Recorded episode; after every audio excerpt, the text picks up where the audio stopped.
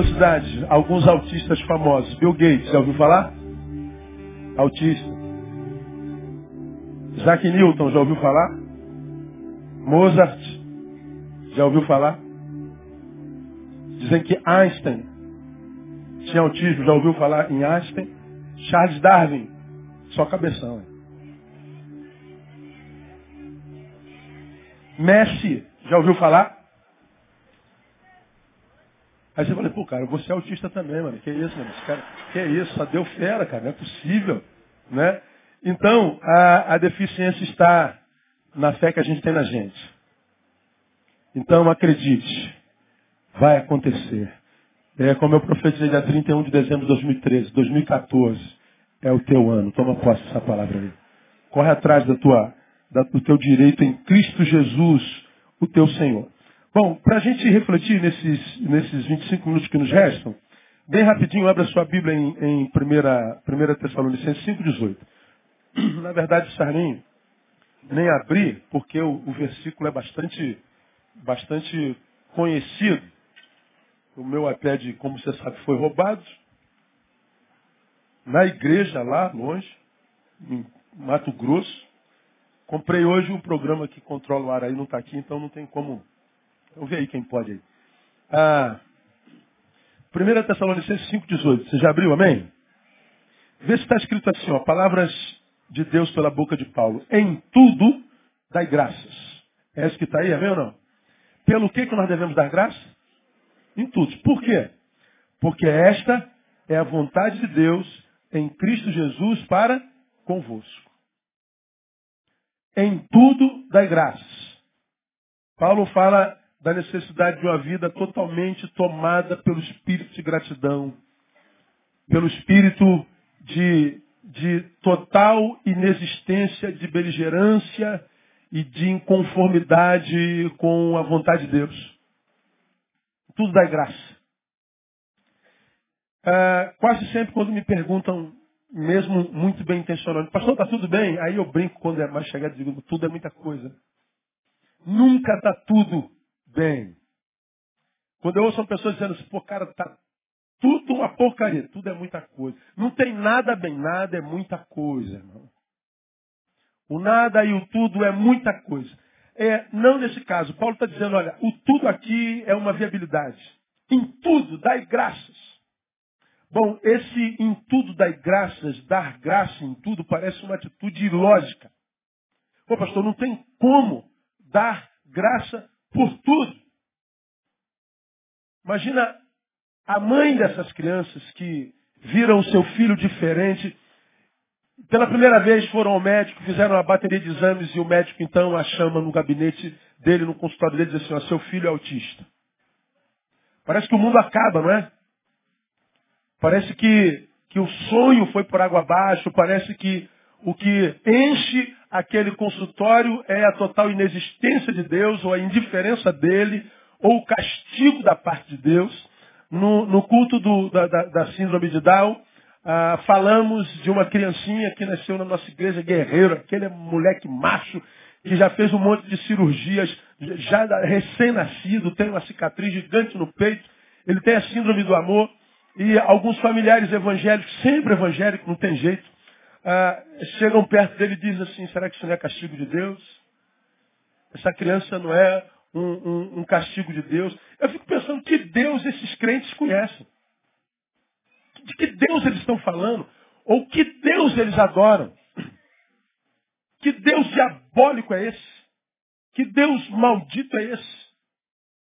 Que faz com que a, a, sua maldade seja maior do que o do homem, ou a sua ausência de amor seja maior do que o do homem que é pecador. Se a gente olha para o menino e se compadece, Deus não, ou seja, eu sou melhor que Deus. E a gente está na igreja desde que a igreja existe, mas que não entendeu nada de Deus. Nada. Então, quando pega o diagnóstico, seu filho tem uma deficiência, o mundo deve, o mundo deve é, é, acabar. Aquilo ali, aquela notícia deve ser um momento escatológico, é o fim. Fim, sim, de um sonho que nós tínhamos para alguém que já estamos com muito carinho, afeto, amor e para os quais nós temos planos os melhores. Só que lá finda-se esse plano e lá inicia-se a realidade de que a vida não pertence a nós, a vida pertence a Deus. Eu acho que quando se pega um diagnóstico desse, o que finda é a visão que nós temos de nós mesmos. E ali a gente se encontra com a nossa impossibilidade. Porque pior do que a dor diante da qual a gente está, é o que essa dor revela a gente. E o que, que a dor revela a gente? Que a gente não é nada, a gente não pode fazer nada. Acontece quando a gente perde um ente muito querido. E nós o vemos. Enquanto o corpo inerte, tomado pela morte, e a gente não pode fazer nada. E a morte do amado revela a nossa insignificância. Então a gente chora duplamente pela perda de um ente amado e pela revelação de nós mesmos. A nossa total insignificância, a, no, a nossa impossibilidade de fazer qualquer coisa. É isso que arrebenta com a gente. Agora vem Paulo e diz assim, a despeito do que acontece, a despeito do que vive, viva com ações de graças. Em tudo dai graça. Então, parece ilógico, mas eu posso dizer que só parece, pois se fosse, não estaria registrado na Bíblia como ordenança. A palavra aqui não está dizendo, olha, quando você puder, nem dá graça, tá? Dependendo das circunstâncias, diz um obrigado, pelo menos. Não precisa dizer sempre. É só sugestão. Não, não. Aqui é uma ordenança. Em tudo você deve dar graças. Paulo está falando, e o Espírito está falando através de Paulo, que nós devemos nos, nos permitir revestirmos de uma vida de gratidão. Que a gratidão seja o nosso estilo de vida. É o que ele está dizendo aqui. A mesma mãe e o mesmo pai, quase sempre mais a mãe do que o pai. Louvado seja o Senhor quando é pai e mãe. Que pegaram o diagnóstico e estão juntos até hoje. Ao abrir o diagnóstico, o mundo deve ter acabado. Mas hoje, eu duvido que cada um de vocês olha para o filhote de vocês. Diga assim, que orgulho do meu filho. Se vocês pudessem decidir voltar atrás, vamos imaginar que teu filho tem 15 anos. E a gente volta a 16 anos. E naquela noite em que papai e mamãe é, é, é, deitaram e o, o espermazinha do papai foi parar no úterozinho da mamãe. Naquela noite, o Senhor falasse assim, ó, calma, antes de vocês virarem os olhinhos, deixa eu falar para você. Esse espermatozoide que vai chegar no teu útero vai gerar um filho autista. Pense bem se vocês vão fazer isso. Agora pensa no teu filho que já está aí do teu lado. E o Senhor perguntasse, se você pudesse voltar atrás, você ainda virava o olhinho naquela noite? Eu acho que todos vocês diriam, pastor, eu, eu dava duas. Porque eu tenho maior orgulho do meu filhotinho. Digam o que quiserem dizer. Pensem o que quiserem pensar. Imprimam o juízo que quiserem imprimir. Me tratem com o preconceito que quiser. Eu sei o que o meu filhote gerou na minha vida, na nossa vida. Então aquilo que no, no dia do diagnóstico foi pânico, hoje é razão de alegria. É como, por exemplo, eu trato aqui e escandalizo religiosos. Eu quero saber de religioso, tem tanta igreja para ele. É só sumir daqui. E, e a, um, um, casal ele, ele antecipa a, a intimidade dele. Acaba transando. Engravidou. Acontece em todo canto. Aí, a, a, a religiosidade diz assim, você tem que casar para reparar o seu erro. Aí vai o casalzinho, que nem sabe quem é, cujo o coito foi só uma ação penivagiana, não teve razão ali, não teve emoção, não tem sentimento, nada.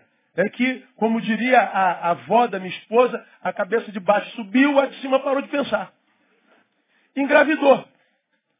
Aí o sujeito assim, tem que casar para reparar o erro. Quase sempre não se repara o erro casando. O leva ao quadrado. Comete-se um outro erro, e pior. Esse casal que comete esse segundo erro ainda é bombardeado pela família, pelos pais, porque vai desonrar o nome da família. E os pais então rejeitam essa criança. Isso nunca vai ser meu neto. E aí o casal se vê solitário, desesperado, vem falar com o pastor com medo de ser arrebentado também. E aí o doido pastor fala assim, olha só gente, está feito, está feito, não há o que fazer. É daqui para frente que se vive. Vocês acham que casar é a solução? Não, pastor, nós não temos maturidade, então no caso. Eu chamo os pais. Pais, eu acho que, dou minha impressão. Se o pai quiser ouvir, a mim. Se não quiser ouvir, o filho é dele. Não tem nada a ver com isso. Cuida da minha filha. Espero nunca ter que passar por isso. Mas se tiver que passar, vai ser minha filha. E não vai ser posta fora da igreja mas por causa de nenhum de vocês. E se a igreja não suportar a filha do pastor grávida, eu vou embora com a minha filha grávida e você é avô do meu neto. Eu espero, eu espero.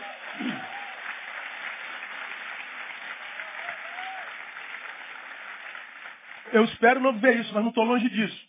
Amanhã é escândalo na mídia que eu estou falando aqui. Amanhã eu já, já, me, eu já me preparo. Toda segunda-feira, quando eu falo um troço desse, é bomba.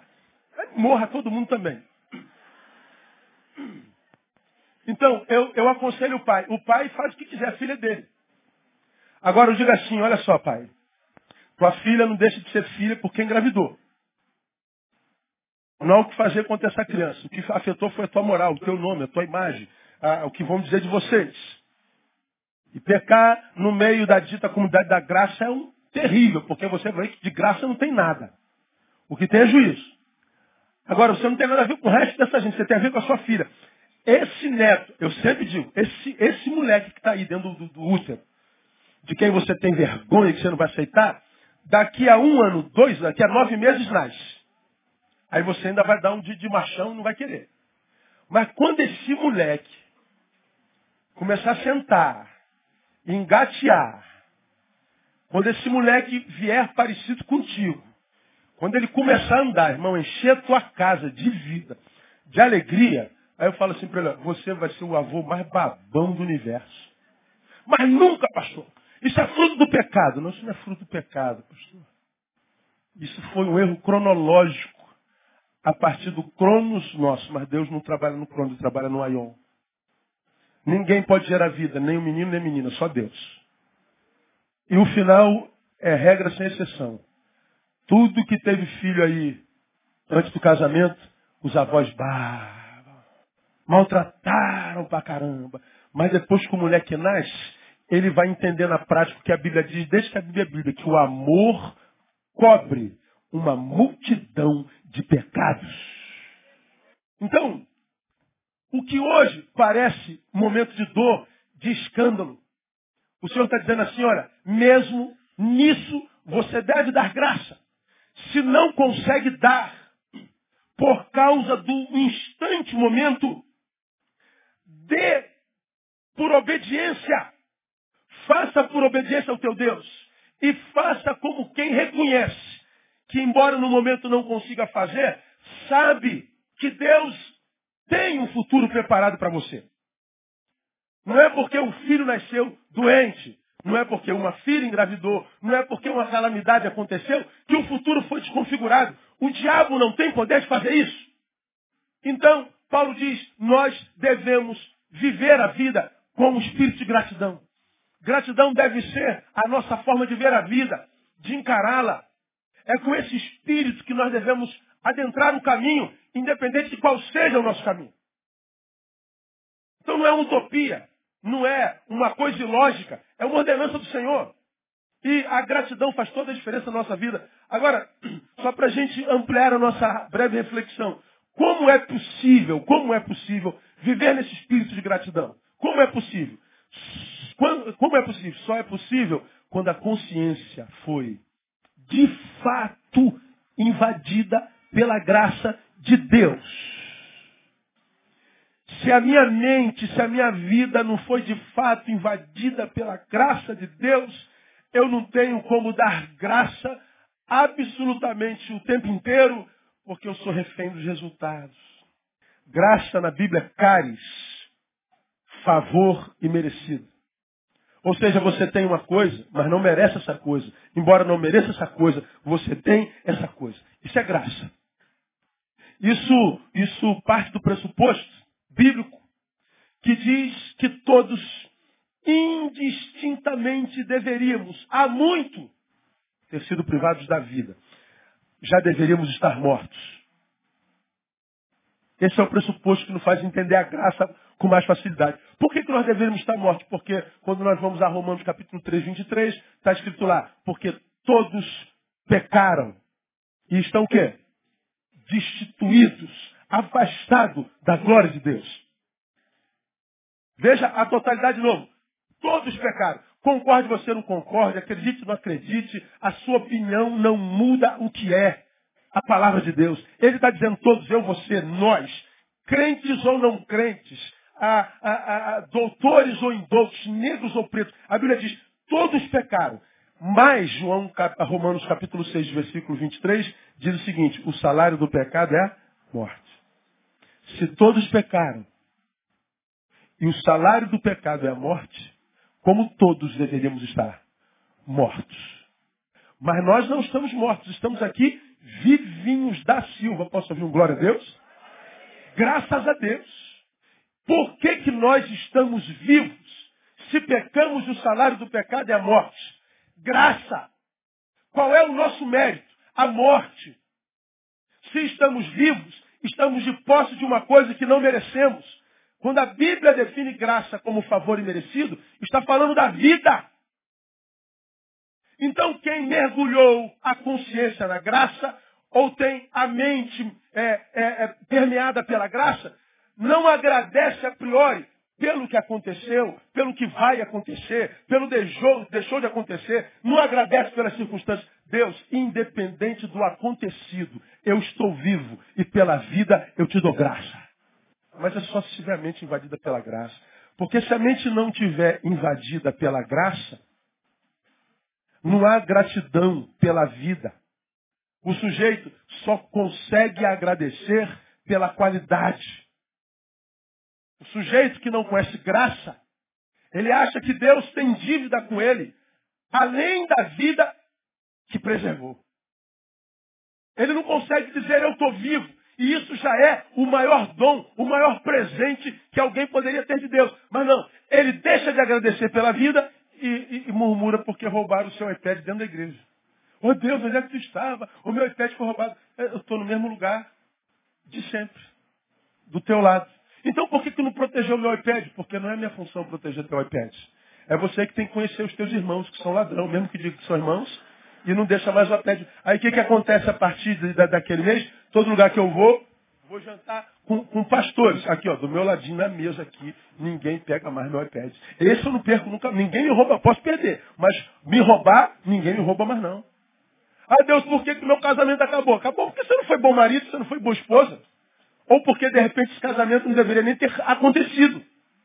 Ah, mas a, a, a, a irmãzinha lá, a apóstola, disse que era a revelação de Deus para ela que eu tinha que casar com essa mulher. É, bem feito. Acreditar que Deus revela para terceiro com quem você tem que casar. Como é que eu vivo em ações de graças? Ou seja, sorrindo para a vida e adentrando os dias, um a um, como quem diz muito obrigado, porque você me acordou de novo. E a, Bíblia, e a vida diz assim para você, ah, você reconhece que está vivo, é um privilégio, né? E a vida diz assim, então vinde a mim, eu vou te receber esse dia com ações de graças também. Porque o que a, a gente lança na vida, a vida devolve. Tudo que o homem semeia, a gente colhe. Se você lança amargura, é amargura que você colhe. Se você lança inveja, é inveja que você colhe. Se você lança é, é, juízo, é juízo que você colhe. Se você lança inimizade, é inimizade que você colhe. Agora, se você lança amizade, amor, alegria, solidariedade, meu irmão, fique tranquilo, mesmo que o dia horrível chegue, você vai colher tudo o que plantou. Tudo. Então só é possível viver na graça ou com gratidão quem mergulhou na graça só agradece pela qualidade, esquecendo-se da própria vida. É aquele que ainda não está de fato possuído pela graça de Deus. Sua alegria se encontra no resultado. Sua alegria é circunstancial. Pobre desse homem. Porque ninguém tem circunstâncias favoráveis o tempo todo para ver gerada no coração gratidão. Pelo contrário, irmão. Os dias maus hoje parece que são mais numerosos do que os dias bons. A gente passa pela semana mais mais tempo mal-humorado e triste e angustiado do que bem-humorado, sorridente e desanuviado. É que a gente não acredita nisso, porque está todo mundo tirando foto sorrindo o tempo inteiro. Mas quem vê cara, diria vovó, não vê? Coração. Se nós andássemos pela vida no dia a dia, tivéssemos um fecho eclair aqui, ó, e abrisse, virasse cada um do avesso, ixi, você ia passar o tempo inteiro, mas você, meu amigo, você parece ser a própria alegria personificada. Não, como disse alguém, aqueles aos quais invejamos, se conhecêssemos seus interiores, deles teríamos pena. Anda pela vida com ação de graça. Isso é possível porque a gente está mergulhado na graça de Deus. Por que, que é possível, pastor? Porque é só por ela que conseguimos fazer da vontade de Deus a maior das nossas vontades. Em tudo dá graça, porque esta é a vontade de Deus. Ora, se o cara não está mergulhado na graça, ele está dizendo assim, por que, que, a vontade de Deus tem que prevalecer? Por que, que questiona a vontade de Deus? Porque a maior vontade dele não é fazer a vontade de Deus. Na relação dele com Deus, a primazia é ele. Deus existe. Não para ser Deus o Senhor na minha vida, mas para fazer a minha vontade. Então a relação dele com Deus já é adulterada. Quando a vontade dele choca com a de Deus, diz ele, prevalece a minha, a tua não. Ele não vive para fazer a vontade de Deus. Ele vive para fazer a própria vontade. Quem vive para fazer a própria vontade, aprenda sobre tudo que tuas vontades não vão ser satisfeitas sempre. Agora, quando eu mergulho na graça e vivo com gratidão, eu estou apto preparado e edificado para fazer da minha vontade ou a vontade de Deus a maior das minhas vontades. Sem a graça que produz gratidão, a mente e o coração humano ficam reféns de seus próprios desejos. E ficar refém de seus próprios desejos é viver um, um cárcere no ser. É viver um ser encarcerado. É viver um inferno. Quando a graça que produz gratidão não habita meu ser, eu me torno refém dos meus desejos. Isso é um inferno. Por quê? Por causa da inconstância dos nossos desejos e vontades. Pensem comigo. Imagina o refém do meu desejo e minha vontade. Ah, pedimos a Deus em janeiro que fizesse um verão bem legal. Aí veio verão de 55 graus. Aí porque ficamos muito tempo no sol, o que, que nós começamos a pedir então? Ai, pelo amor de Deus, eu não aguento esse sol. Esse sangue sem poder, pô. Pelo amor de Deus, Senhor, como é que é? Ninguém aguenta esse negócio não, Senhor. Manda uma chuvinha aí. Pô, mas ontem, meu filho, tu pediu esse sol, cara. Caprichei, pô. Não, não, mas agora eu quero chuva. Aí chove uma semana. Aí o que, que a gente pede? Pô, não, solzinho aí, né? Também uma semana também, pô. Que é isso, pô? Ah, não, pô. Pô, mas tu pediu água agora, mas como, como fez 40 dias de sol, eu falei, vou dar uma semana de chuva. Não, não, mas uma semana tá. Três dias tá bom, tá legal, pô. Ou seja, os nossos desejos são voláteis. São inconstantes. Você que tem um trabalho, estava desempregado, você me dá um trabalho, eu preciso de trabalho, preciso de, de, de, de, pagar minhas contas, preciso de significantes, preciso me sentir útil. Aí o teu trabalho chegou, só que o teu trabalho é pesado, tu trabalha pra caramba. Aí você chega no trabalho e fala assim, pô, cara, não estou aguentando mais esse trabalho, pelo amor de Deus. Cara, eu vou morrer de trabalho, eu sou igual burro de carga, não estou aguentando trabalhar. Aí, você é mandado embora. Aí fica desempregado três meses, você fala assim, pô, estou cansado de não fazer nada, meu. Pô, tu não está fazendo nada, está cansado? Estou cansado de não fazer nada. Eu falei, meu Deus, se dá trabalho, você. Se não dá trabalho, se, se chove, você vai mal. Se dá, se... É aquilo que Jesus fala. É, tocamos os flauta, tocamos os flauta, vocês não dançaram. Não celebraram. então eles não querem celebrar, eles, devem, eles querem lamuriar, querem chorar. Então vamos cantar lamentos. Cantaram lamentos, vocês choraram. Veio Jesus, veio João, não comendo nem bebendo. Vocês disseram, tem demônio. Vem Jesus comendo e bebendo, vocês disseram, glutão. Pô, cara. Cara não come, é demoniado. Se come, é glutão.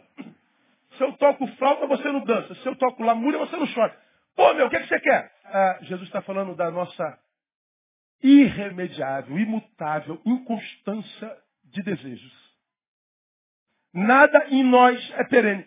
Aí quando você, que não mergulha na graça, independente da razão que seja, depende dos teus desejos para ter alegria, você está ferrado, meu irmão você vai continuar sendo esse ser infeliz que você é, que a tua esposa nem imagina que seja o teu marido. Você vai continuar sendo esse cara cheio de inferioridade dentro do peito, escondido atrás dessa superioridade porque tem um diploma na parede. Você vai ser essa farsa que você sabe que é. até o fim da sua vida. Porque tua alegria não está na vida e no fato de estar vivo, mas nos resultados da vida. E a gente não ganha sempre, irmão. Ter no meu desejo a razão do meu equilíbrio, da minha existência, da minha motivação para dar graças, é viver um inferno terrível. Pobre desse homem. Pobre desse homem. Agora, quando eu mergulho na graça, né? quando eu mergulho no amor de Deus, na graça que produz gratidão, aí o nosso desejo maior, nossa vontade maior é fazer a vontade de Deus, uma vez que nós sabemos que Ele é quem sabe o melhor para mim. Então, de modo que quando a minha vontade chocar com a dele, sai a minha e fica de Deus. Porque, Deus, eu não sei nada além do aqui e agora. Como tu sabe todos os meus amanhãs, embora eu deseje muito isso, mas tu não queres, suspende isso e eu estou contigo. Aí ele vai nos guiando sempre a bom termo. Isso é nem de fé, é inteligência, irmão. A fé é diferente do que o ateu diz, não é questão de burrice, é de inteligência. Seguir a Jesus hoje, seguir a Deus, viver espiritualidade não é mais questão de fé, de inteligência. Mas esse mundo contemporâneo que vive de resultados, de aparência, a, a sociedade que trocou ética por estética, cuja marca maior é o exibicionismo, essa sociedade que vive de exibicionismo, de ostentação, de competição ininterrupta, mostra superioridade o tempo inteiro. Mas na verdade o que tem por dentro são complexos, infelicidades crônicas. Porque não existe completude fora da graça de Deus. E é por isso, uma vez que eu já disse como é possível, porque é possível, eu termino dizendo para que é possível viver com gratidão e na graça. Para que nós entendamos que a nossa maior necessidade é viver na graça. Por quê? Porque ela basta. Sucumbimos às mazelas da vida as dores da vida, as adversidades da vida, não porque elas são maiores do que nós. Nós sucumbimos a elas porque nós nos enxergamos menores do que ela. Não sobrou inimigo contra mim. É, sobrou fé em mim mesmo para encarar esses inimigos todos. E por que, que falta fé em nós mesmos? Porque nós não conhecemos a graça de Deus. Porque quando a gente conhece a graça e mergulha nessa graça, a gente sabe que a gente está indo por fé na graça.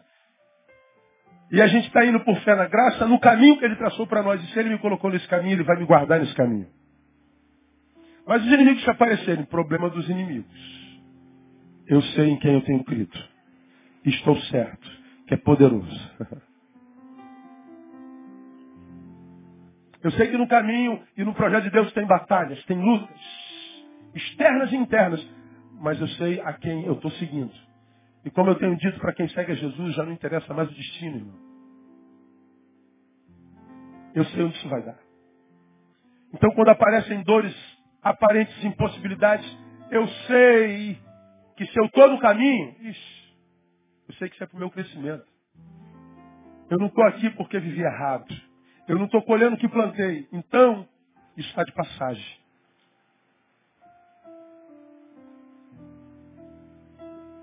Aí, quando eu me enxergo assim, mergulhado na graça, eu entendo que até das fraquezas eu posso tirar força, como eu leio em Hebreus capítulo 11. E eu pego a minha fraqueza, transformo em escola.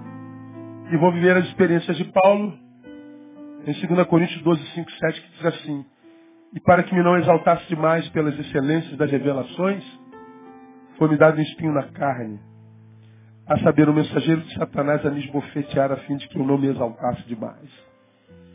Paulo viveu experiências tão grandes com o Senhor que ele foi tentado a esquecer que era ser humano. Ele foi levado a um terceiro céu, é onde está o trono de Deus. Nenhum outro homem viveu isso. E não era possível que ele se achasse melhor do que os restos dos mortais. Aí Deus disse assim, só para você não se esquecer que você não é tudo isso, é graça, você vai ser abençoado com espinhozinho na carne. É só para lembrar que você é gente, é limitado e que depende da graça. Ele diz, esse espinho me gerava uma humilhação, qual humilhação gerada pelo diabo, o mensageiro de Satanás, para me esbofetear. Aí ele diz, acerca do qual orei três vezes ao Senhor para que o afastasse de mim. Ele está dizendo, olha, eu tenho um problema, uma fraqueza, uma adversidade, tenho um espinho, então o que me resta é orar pedindo a Deus para tirar. E ele orou três vezes, ou seja, o número da perfeição para eles. Ele orou o máximo que podia. E Deus respondeu a oração. A resposta é não. Esse espinho vai ficar aí até o fim da sua vida.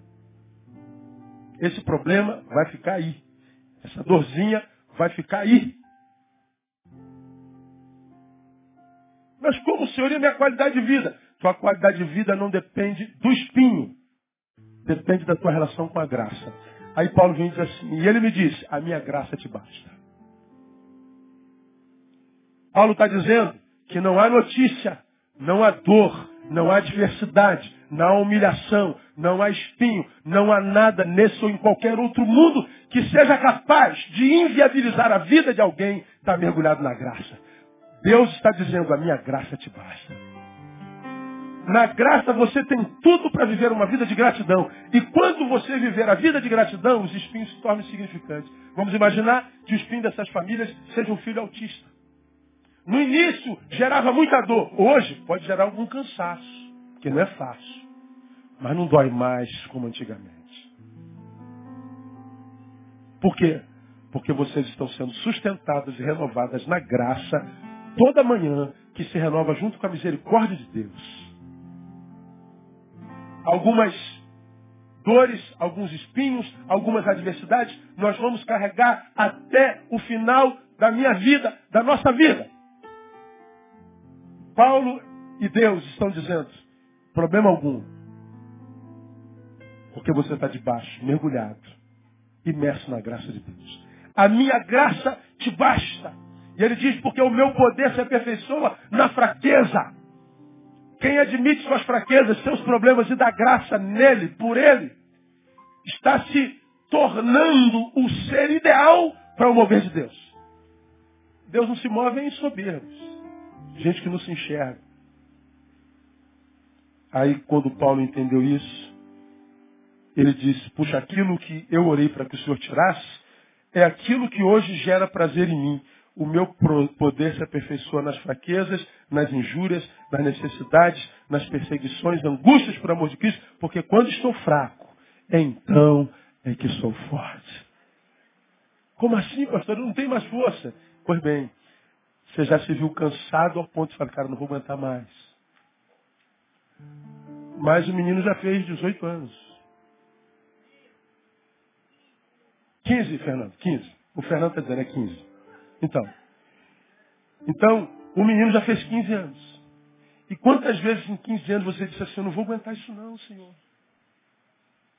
Estou me sentindo fraca, frágil. Bom, chegou até aqui como? É porque não foi você, foi a graça de Deus em você.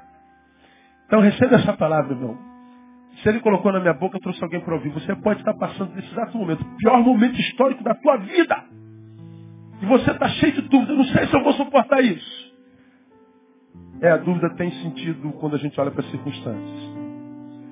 E mais, ela tem muito mais sentido quando a gente sabe que está longe da graça. Agora, se você é daqueles, aqueles dois ou três que se reúnem em nome de Jesus, a minoria, que está mergulhado na graça, ah, não olha mais para as circunstâncias. Olha para aquele que nos abençoa com força para suportá-las. E siga em frente pela fé sem se preocupar nos muitos amanhãs. Viva só hoje. E você vai ver, olhando para trás, que vai acumulando hoje após hoje, hoje após hoje, hoje após hoje. Eles vão sendo transformados em nomes. Agora eles vão chamam de ontem. Mas na verdade foram hoje após hoje. E você vai somando esses hoje. A cada 30 hoje, chamados de ontem, ah, eles mudam de nome e se transformam em mês. E aí você continua, hoje após hoje, se juntar 60 dias, já são dois meses. Se juntar 12 meses, aí muda de nome de novo, é ano. E você vai então juntando hoje, hoje após hoje, mês após mês, ano após ano. E até que depois de muitos anos você olha para a história da tua vida e você vai dizer assim, valeu a pena. Valeu a pena porque a graça de Deus me sustentou. Então, entra na vida com gratidão. Deus está doendo, está difícil. Mas eu vou te agradecer, porque mesmo doendo difícil, eu até aqui suportei. E como tu me trouxeste até aqui, eu sei que tu vais me levar até lá. Seja lá onde for esse lar. Porque você está no caminho, esse lar é a vontade de Deus. E a vontade de Deus é o melhor lugar que você está. Que Deus abençoe vocês. Que Deus lhes renove a força. Que Deus mude a sua visão. E que vocês saiam daqui, se ainda não fazem, para viver com gratidão. Porque a graça de baixa. E a graça de Deus já é sobre a sua vida. Vamos aplaudir o Senhor por aí. Aleluia. Vamos ficar em pé?